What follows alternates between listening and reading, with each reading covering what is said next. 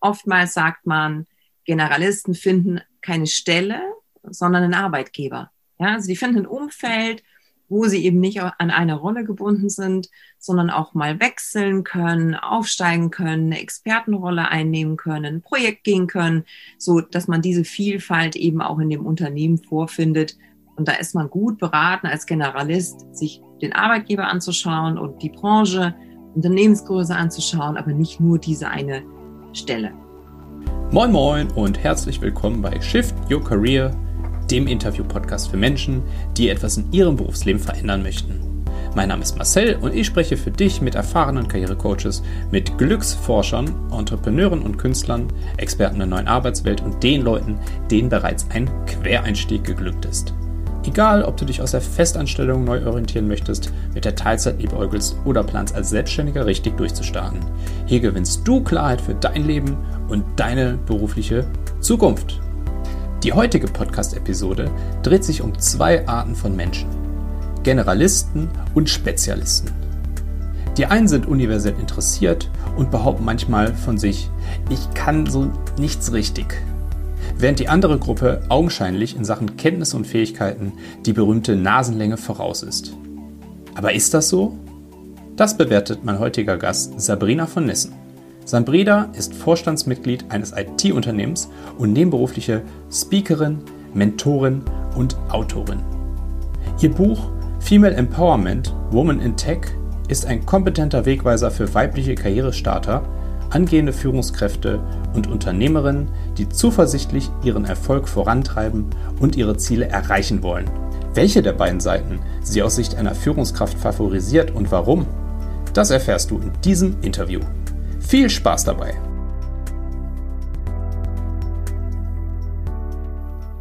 Dann, hallo Sabrina, willkommen im Podcast.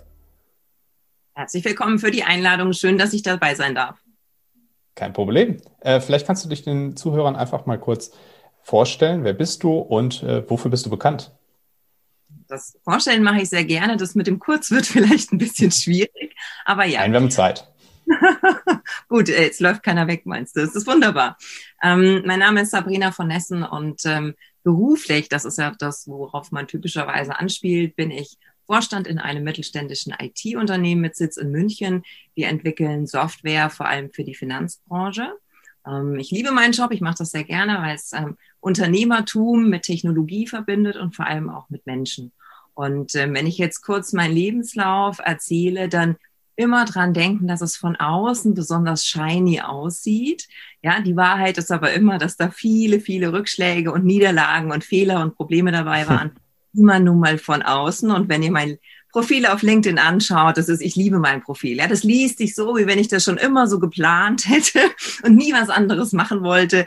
So, da kommen wir bestimmt noch drauf, dass dem nicht so ist. Also ich bin ähm, BWLer, ähm, habe mich für die BWL entschieden, weil ich keine bessere Idee hatte als genau das. Beziehungsweise ich hatte eine bessere Idee. Ich wollte unbedingt Jura studieren, habe aber festgestellt, das wird eine sehr lange Zeit und ich komme aus einem sagen wir mal, nicht sehr wohlhabenden Elternhaus. So, ich selbst hatte auch kein Geld, dann habe ich mir gedacht, zehn Jahre studieren, ähm, mit einem schweren Studium wahrscheinlich nebenbei noch zehn Nebenjobs, das wird schwierig, lieber BWL. So, das geht schnell, da ruft auch das große Geld im Hintergrund, weil ich mich dann auch entschieden hatte, in die Finanzbranche zu gehen. Und es schien mir so deutlich der erfolgsversprechendere Weg sozusagen. Das war meine Entscheidung für die BWL. Ähm, ich bin dann nach dem Studium eingestiegen im Produktmanagement einer Leasinggesellschaft. Und das war mein ganz großes Glück, muss ich sagen. Ähm, ich habe dort eine Welt vorgefunden, die unglaublich vielfältig war und bunt. Produktmanagement ist ja alles von Recht und Steuern und Marketing, Risikomanagement, Einkauf. Also man bekommt so die ganze Vielfalt eines Unternehmens sozusagen an einer einzigen Stelle mit. Und ähm, damals stellte sich raus, dass das Thema IT gerade so aufkam. Also die Frage, wie bekommen wir einen Kreditvertrag an den Mann oder die Frau? Wenn die nicht gerade in der Filiale stehen oder beim Autohändler stehen, wie können wir es denen erleichtern, einen Finanzvertrag im weitesten Sinne abzuschließen. So.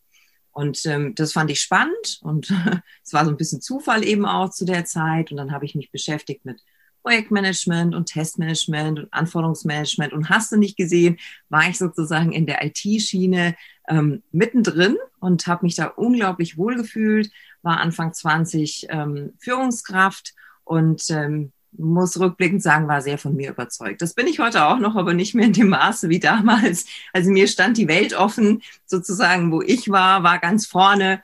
Und so auf dieser Erfolgswelle habe ich dann auch gleich noch ein Unternehmen gegründet mit meinem Lebensgefährten. Und also die Welt war auf einmal ganz toll. Und ich kam ja aus einer Welt, die mich sehr klein gehalten hat oder ich habe sie als sehr klein empfunden, wo ich als introviert und introvertierter Mensch irgendwie auch nie das Gefühl hatte, dass ich so meinen Weg finde und deshalb waren so meine Zwanziger gefühlt die, die Blütejahre. So, bis ich dann einmal so richtig vom Leben ausgebremst wurde und nach dieser Gründung eben einmal alles in den Sand gesetzt habe und so Ende 20 wieder sehr, sehr reumütig bei meinen Eltern eingezogen bin und ähm, mir damals nochmal von vorne die, die Frage stellen durfte, was will ich eigentlich im Leben und wo will ich eigentlich hin und was bedeutet Erfolg und Glück und so weiter.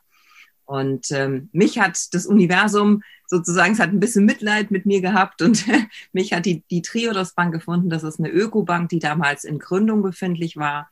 Und ich ähm, habe da die Chance bekommen, die IT einer neu gegründeten Bank aufzubauen, zu verantworten, zu leiten. Es hat mir unglaublich viel Freude gemacht, in dem, in dem Umfeld zu arbeiten, mit unglaublich engagierten, motivierten, inspirierenden Menschen ähm, zusammen zu sein. Und ähm, wäre nicht die Liebe dazwischen gekommen, wäre ich da immer noch. Und so hat es mich aber in den Süden Deutschlands verschlagen und da bin ich nun. Also nochmal aus der Ferne glaubt man erfolgreiche Menschen und nach objektiven Maßstäben bin ich das wahrscheinlich. Ja, die hatten, hätten das von langer Hand geplant. Ja, das wäre immer Absicht gewesen, genau diese, diesen Weg zu gehen. Ähm, viele erfolgreiche Menschen, wenn man sie privat fragt, sagen, nee, da ist König Zufall dabei. Ja, da sind auch Niederlagen dabei, Rückschritte dabei.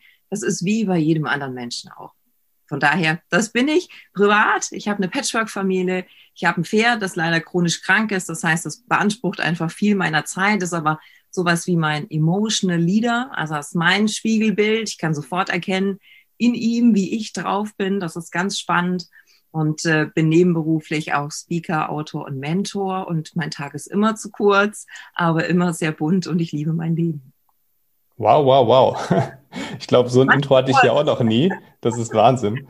Ähm, zunächst mal vielen Dank auch, dass du dieses ähm, berufliche Tief oder diese berufliche Talfahrt geteilt hast. Ich glaube, das ist äh, gerade etwas, wo viele Zuhörer auch connecten können, die sich vielleicht genau an diesem Punkt auch befinden, wo du Ende 20 warst. Ähm, aber da soll es ja nicht äh, heute drum gehen. Ähm, trotzdem hat deine Geschichte, finde ich, auch vieles davon. Ich habe viel Breite und viel Tiefe rausgehört. Ähm, würdest du dich denn selbst eher als Generalisten oder als Spezialisten bezeichnen? Ich bin überzeugter Generalist, aber auch da will ich dazu sagen, die Erkenntnis kam erst sehr, sehr spät.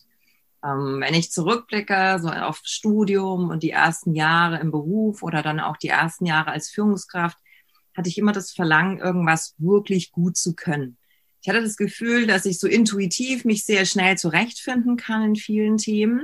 Ja, also es ist mir unglaublich leicht, viel Recht und Steuern, dann wieder Marketing und IT zu machen. Ich habe das auch nie als etwas Besonderes empfunden, sondern dachte, das kann tatsächlich jeder Mensch so zwischen den Themen springen und habe immer mein Feld gesucht, wo ich sagen kann, das kannst du besser als alle anderen. Hier bist du wirklich im besten Sinne Experte und Spezialist und ja, da entwickelst du dich. Und ich war völlig verzweifelt in meinen Zwanzigern, dass dieses Feld äh, mich nie gefunden hat. Ja, also dieses Aufgabengebiet, wo ich sagen kann, das ist genau meins. Ich habe was gemacht und fand es irgendwie auch immer spannend. Und dann habe ich so aus der Ferne was gesehen, wo ich dachte, boah, das ist aber auch spannend. Vielleicht können wir da auch nochmal hinschauen, ja. Und ich dachte mal, nee, Sabrina, so kann das nichts werden mit einer Karriere. Du musst doch unbedingt, na, also ich war wirklich in diesem Glaubenssatz, Generalisten sind nichts wert. Und wer will die schon am Arbeitsmarkt? Und das kann auch nicht sein. Und ähm, es war dann tatsächlich auch bei der Triodos Bank, da gab es so einen Aha-Moment, den ich damals auch sehr gebraucht habe, muss ich sagen, wo mir der, wo mir der Geschäftsführer sagte, als ich meine Kündigung ausgesprochen habe, wo er zu mir sagte, Sabrina, du wärst für mich die Nachfolgerin gewesen in der Geschäftsführung. Und das war das erste Mal, dass mir das so sonnenklar wurde, dass es wirklich Vorteile haben kann, sehr vielfältig interessiert zu sein und auch talentiert zu sein. Ja, und bis dahin habe ich viel zu oft gehört, du bist jung, du bist eine Frau, Frauen können dies nicht und das nicht und außerdem als BWLer und so weiter. Ja, das werden viele Zuhörer gehört haben, dass andere Menschen behaupten, man könne nicht, weil so.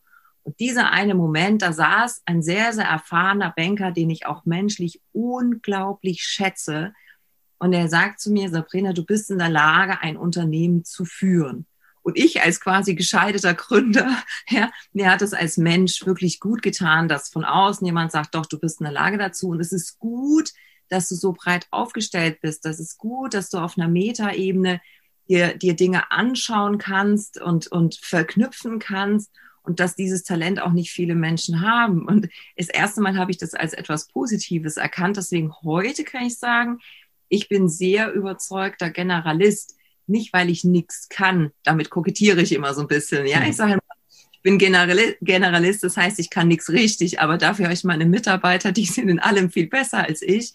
So ist es nicht ganz. Ja, ich habe viel gemacht und ich kann auch viel, aber tatsächlich nicht in dieser absoluten Tiefe, sondern mit Herz mehr in der Breite ja, weil ich glaube, dass es gilt, eben Dinge zu verknüpfen. Also du siehst schon aus der Art, wie ich spreche, ich ähm, kenne viele Vorurteile, die man Generalisten entgegenbringt.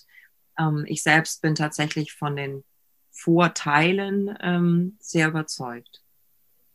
Und du hast ja jetzt viel auch so das aus deiner Perspektive beleuchtet. Ähm, du bist ja auch äh, Führungskraft. Wenn ähm, die Leute untergestellt sind, siehst du da auch Vor- und Nachteile ähm, beider Gruppen? Kannst du die benennen? Ja, also vielleicht fangen wir mal Vor- und Nachteilen an und dann sage ich nochmal meine Meinung als Führungskraft dazu. Ähm, also da ich ein, ein Befürworter der Generalisten bin, fange ich mal damit an. Also man sagt ja erstmal, das sind sowas wie Multitalente oder Allrounder und, und die bösen Menschen sagen, das sind auch Nichtskönner. Ne? Also was, was, was macht die eigentlich aus? Worüber sprechen wir da?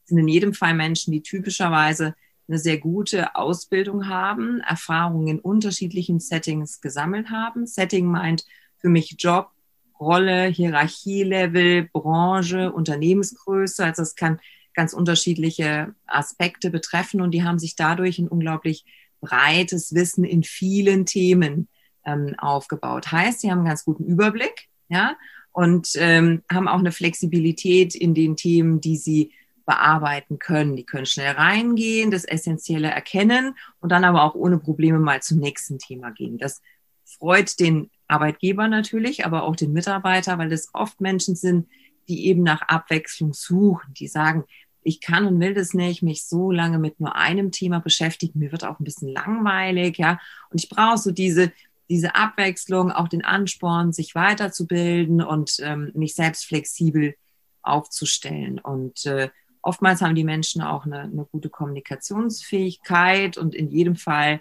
sind sie in der Lage zu verknüpfen. Ja? Erfahrungen, die sie in einem Unternehmen gemacht haben, auf eine ganz andere Branche oder Rolle zu übertragen. Und äh, das hilft denen am Arbeitsmarkt dann, ja, wenn eben genau diese breiten Fähigkeiten gesucht werden. Ähm, Nachteil, sie haben das, sie haben eben genau kein USP. Also sie stehen für alles und nichts und äh, können es meistens selbst nicht benennen, was sie so richtig gut können. Nichts passt so richtig. Wenn man Stellenanzeigen anschaut, denkt man so, und das weiß ich aus eigener leidvoller Erfahrung, man denkt sich immer, ja, ein bisschen was kann ich, aber irgendwie auch wieder nicht. Und hier steht, ja, man braucht eine besondere Expertise in irgendwas. Ich habe kein klares Profil. Ich finde mich da nicht wieder. Also von außen ist dieses Profil eines Generalisten tendenziell unscharf, ja, und man hat das Gefühl, man hat keinen so einen richtigen Platz in der Arbeitswelt. Vielleicht kennst du auch das Imposter-Syndrom, dass man das Gefühl hat, man gibt immer etwas vor, was man gar nicht ist. Ja, also man behauptet, man kann etwas, kann es aber gar nicht in der eigenen ähm, Sichtweise und äh, ja, man, man, man denkt auch, man rutscht immer nur so in die Gelegenheiten, die sich, die sich einem ähm, so bieten. Und deshalb sträuben sich viele Generalisten dagegen, Generalisten zu sein. Ja, das ist ähm, sehr schade. Zeitgleich sagen sie aber auch, sie wollen gar nichts anderes machen. Also sie wollen sich eben nicht acht Stunden lang mit den Details einer einzigen Aufgabe beschäftigen, weil sie Freiheit lieben und Entscheidungsspielräume und Entfaltung und Vertrauen suchen. Ähm, das heißt, oftmals sagt man, Generalisten finden keine Stelle, sondern einen Arbeitgeber. Ja, also finden ein Umfeld, wo sie eben nicht an eine Rolle gebunden sind, sondern auch mal wechseln können, aufsteigen können, eine Expertenrolle einnehmen können, ein Projekt gehen können, so dass man diese Vielfalt eben auch in dem Unternehmen vorfindet. Und da ist man gut beraten als Generalist, sich den Arbeitgeber anzuschauen und die Branche, Unternehmensgröße anzuschauen, aber nicht nur diese eine Stelle. Und zeitgleich liebe ich Experten. Ich bin Vorstand in einem IT-Unternehmen und da kommt es genau auf diese Experten an. Ja, was wären wir ohne Experten in der künstlichen Intelligenz oder ja, also wenn wir wenn wir einen Herzfehler haben, dann gehen wir ja auch nicht zum Allgemeinarzt, ja, zum Hausarzt um die Ecke, sondern will ich einen Experten haben, der exakt genau weiß, was er tut und dafür auch ausgebildet wurde, da fühle ich mich richtig wohl.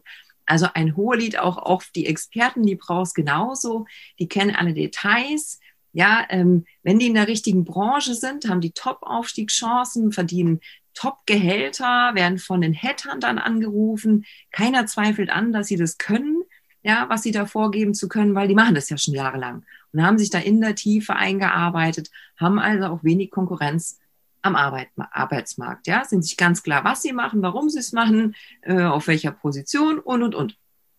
Blöd wird's für die Experten, wenn eine Branche nicht mehr so interessant ist. So ein Hype klingt ja auch mal ab oder Trends ähm, wandeln sich und man muss sich deshalb auch ständig fortbilden. Also man kann als Experte nie so richtig sagen, jetzt habe ich verstanden, wie eine Herzoperation funktioniert oder wie ähm, Unternehmensübernahmen in Lateinamerika, Amerika äh, steuerlich zu betrachten sind. Also da ist ja das Wissen nie zu Ende, sondern dann ändert sich die Umwelt und schon muss man sich weiterbilden gerade in der IT geht es dann natürlich oft um, um Architekturen und Programmiersprachen und diese Dinge. Und man muss da ständig am Ball bleiben. Und viele Experten sagen auch, es fällt ihnen sehr schwer, den Job und die Branche zu wechseln. Ja, ähm, und wenn man es doch macht, ist man irgendwie auch kein richtiger Experte mehr, weil dann stellt man sich ja automatisch ähm, breiter auf. So. Und welche der beiden liebe ich nun als Führungskraft? Naja, genau beide eben. Ja, es gibt ähm, für beide Rollen eine Berechtigung. Und ähm, es kommt darauf an, wie groß das Unternehmen ist, das, wie groß das Team ist, in dem ich gerade suche. Und tendenziell kann man eben sagen, je kleiner das Team und das Unternehmen, umso mehr Generalisten brauchst. Ist ja auch logisch, ja. Dass äh, wenn da in einem Team ähm, ich sage jetzt mal Accounting, ja, nur zwei, drei Leute sind. So, was will ich da für die einzelnen buchhalterischen Aufgaben, die absoluten Spezialisten mir ranziehen? Da ist es doch wichtig, dass man sich vertreten kann, dass man gut miteinander arbeitet. Also geht es da mehr um Generalisten, zumindest in diesem Thema. So. Und wenn ich dann in Konzerne schaue, ja, die Personalabteilung dort, ja, wenn die 300 Leute umfasst, so, dann hat sich da jemand spezialisiert auf die Lohnbuchhaltung von genau einem anderen Team in diesem Unternehmen. So. Ja, also dann ist man da in einer sehr, sehr, sehr engen Rolle drin. Und das ergibt erstmal die Struktur. Und gleichzeitig muss ich sagen, man kann Generalist sein auf einer übergeordneten Ebene. Also als Vorstand bin ich Generalist naturgemäß, ja, weil ich mich mit vielen unterschiedlichen Themen befassen muss und die auch schnell verstehen muss, wenn mir das einer vorträgt. Man kann aber auch Generalist sein in äh, HR zum Beispiel. Also man muss ja nicht der Lohnbuchhaltungsexperte sein, sondern man kann auch sagen, ich verstehe die Personalthemen oder die Sales-Themen, die Marketing-Themen in der Breite. Deshalb, es gibt in jeder Rolle potenziell Generalisten, ja, und es gibt eben auch rollenübergreifende Generalisten. Und äh, mir sind die beide super willkommen und lieb. Ja, da wir ein kleiner Mittelständler sind äh, in dem Unternehmen, wo ich Vorstand bin, ist es tendenziell so, dass wir eher nach generalistischen, generalistisch ausgebildeten Menschen suchen, ja, weil es da eben um eine gute Kommunikation, eine Verständigung, eine Zusammenarbeit geht und weil ich mich auch freue, wenn sich Menschen weiterentwickeln. Also wenn so ein Generalist am Ende sagt, ich habe hier ein, zwei Spezialthemen für mich gefunden, wo ich richtig in der Tiefe einsteigen will, das ist für mich eigentlich der Idealfall. Und jetzt hole ich mal kurz Luft und mache einen Punkt.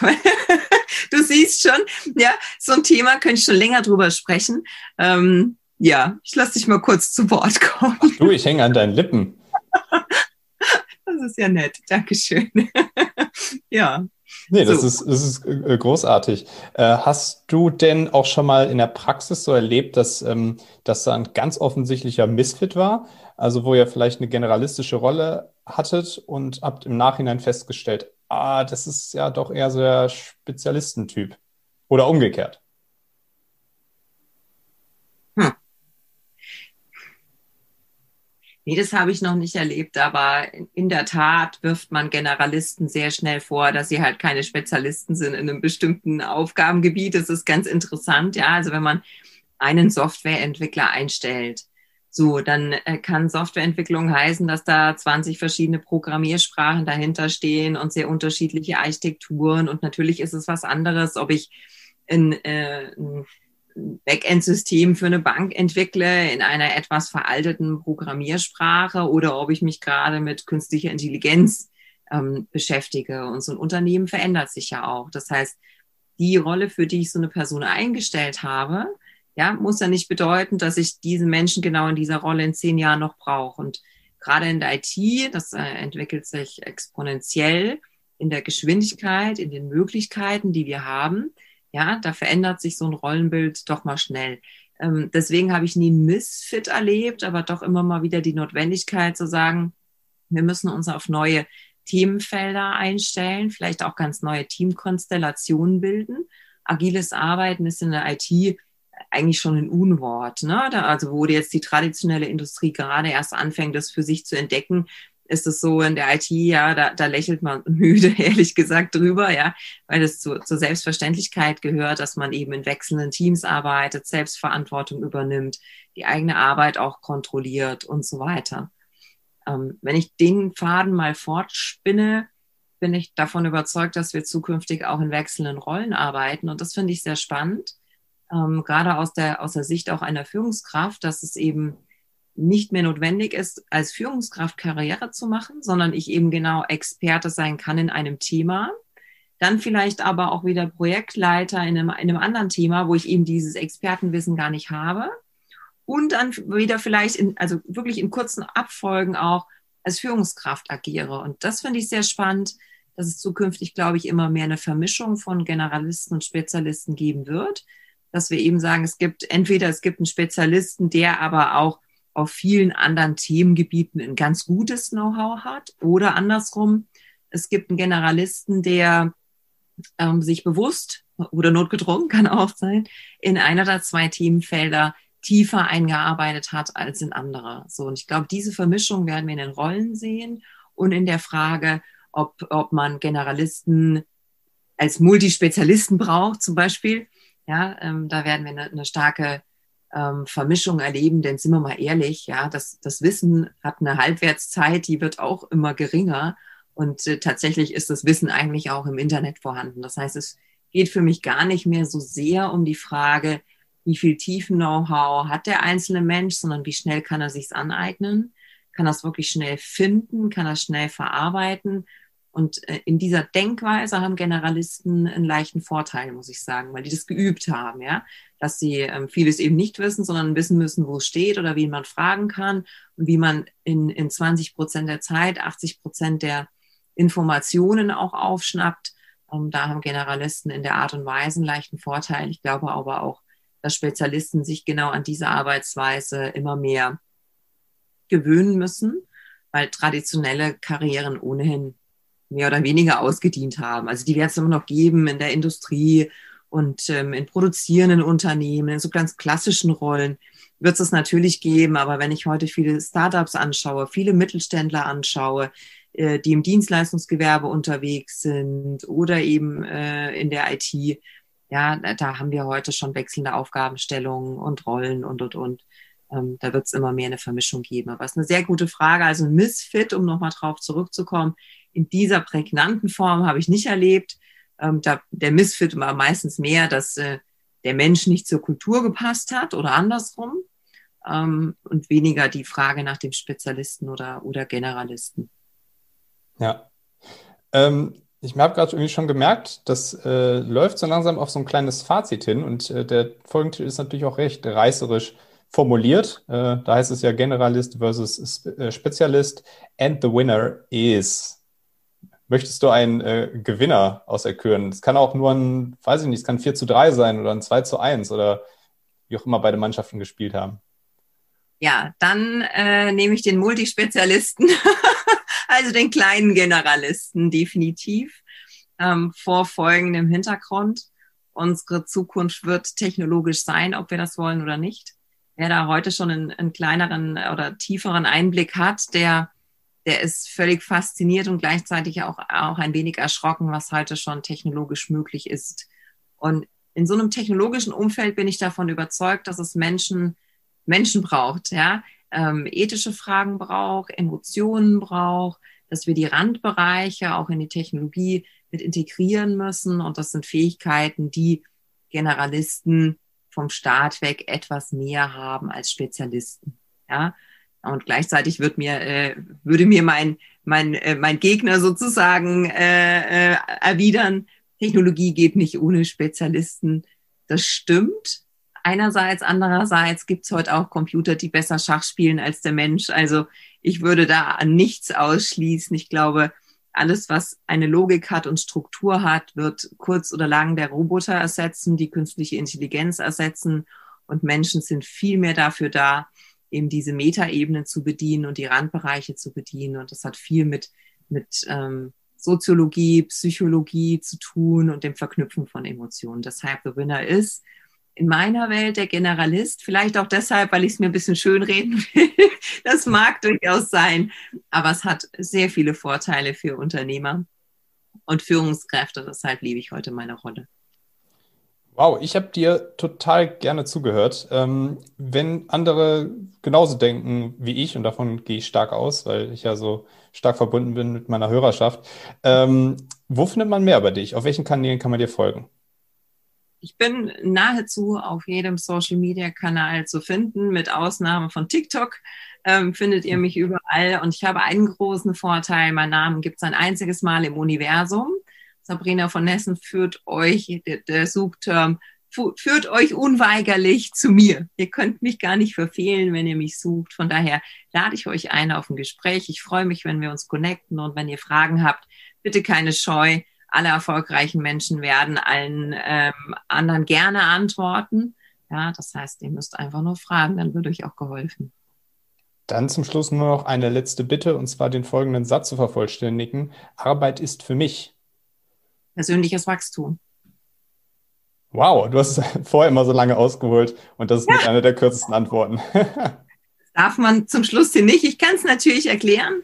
Ähm, wir stellen gerne die Sinnfrage.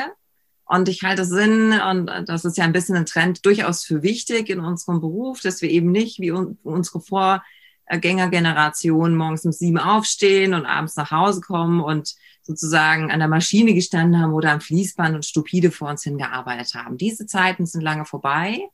Neben dem Sinn, der ja sehr fordernd ist, ja, wo ich meinem Arbeitgeber sagen kann, du musst mir eine sinnstiftende Arbeit geben, glaube ich, dass wir auch gefordert sind, unseren Teil dazu beizutragen. Und es bedeutet, aus der Komfortzone rauszugehen, sich selbst neue Grenzen zu setzen, permanent zu lernen und sich zu entwickeln. Ja, und dann werden wir eben nicht nur im Job wachsen und besser werden, sondern auch persönlich wachsen. Das ist gleichermaßen eine Challenge, eine Verantwortung, eine Freiheit für mich, ähm, die ich liebe und weswegen ich Unternehmer bin. Äh, das betrifft aber auch meine Mitarbeiter. Ja, also äh, die lieben und hassen mich vielleicht für genau diesen Gedanken, dass ich sage, ihr seid hier eben nicht nur da, um zu arbeiten, sondern um euch zu entwickeln in eurer Persönlichkeit und in eurer ganzen Fülle. Und ähm, das ist mein Anspruch, mit dem ich arbeite für mich und auch für meine Mitarbeiter. Toll. Vielen, vielen Dank, Sabrina, dass du im Podcast warst und äh, all diese tollen Dinge erzählt hast. Herzlichen Dank für die Einladung. Schönen Abend noch.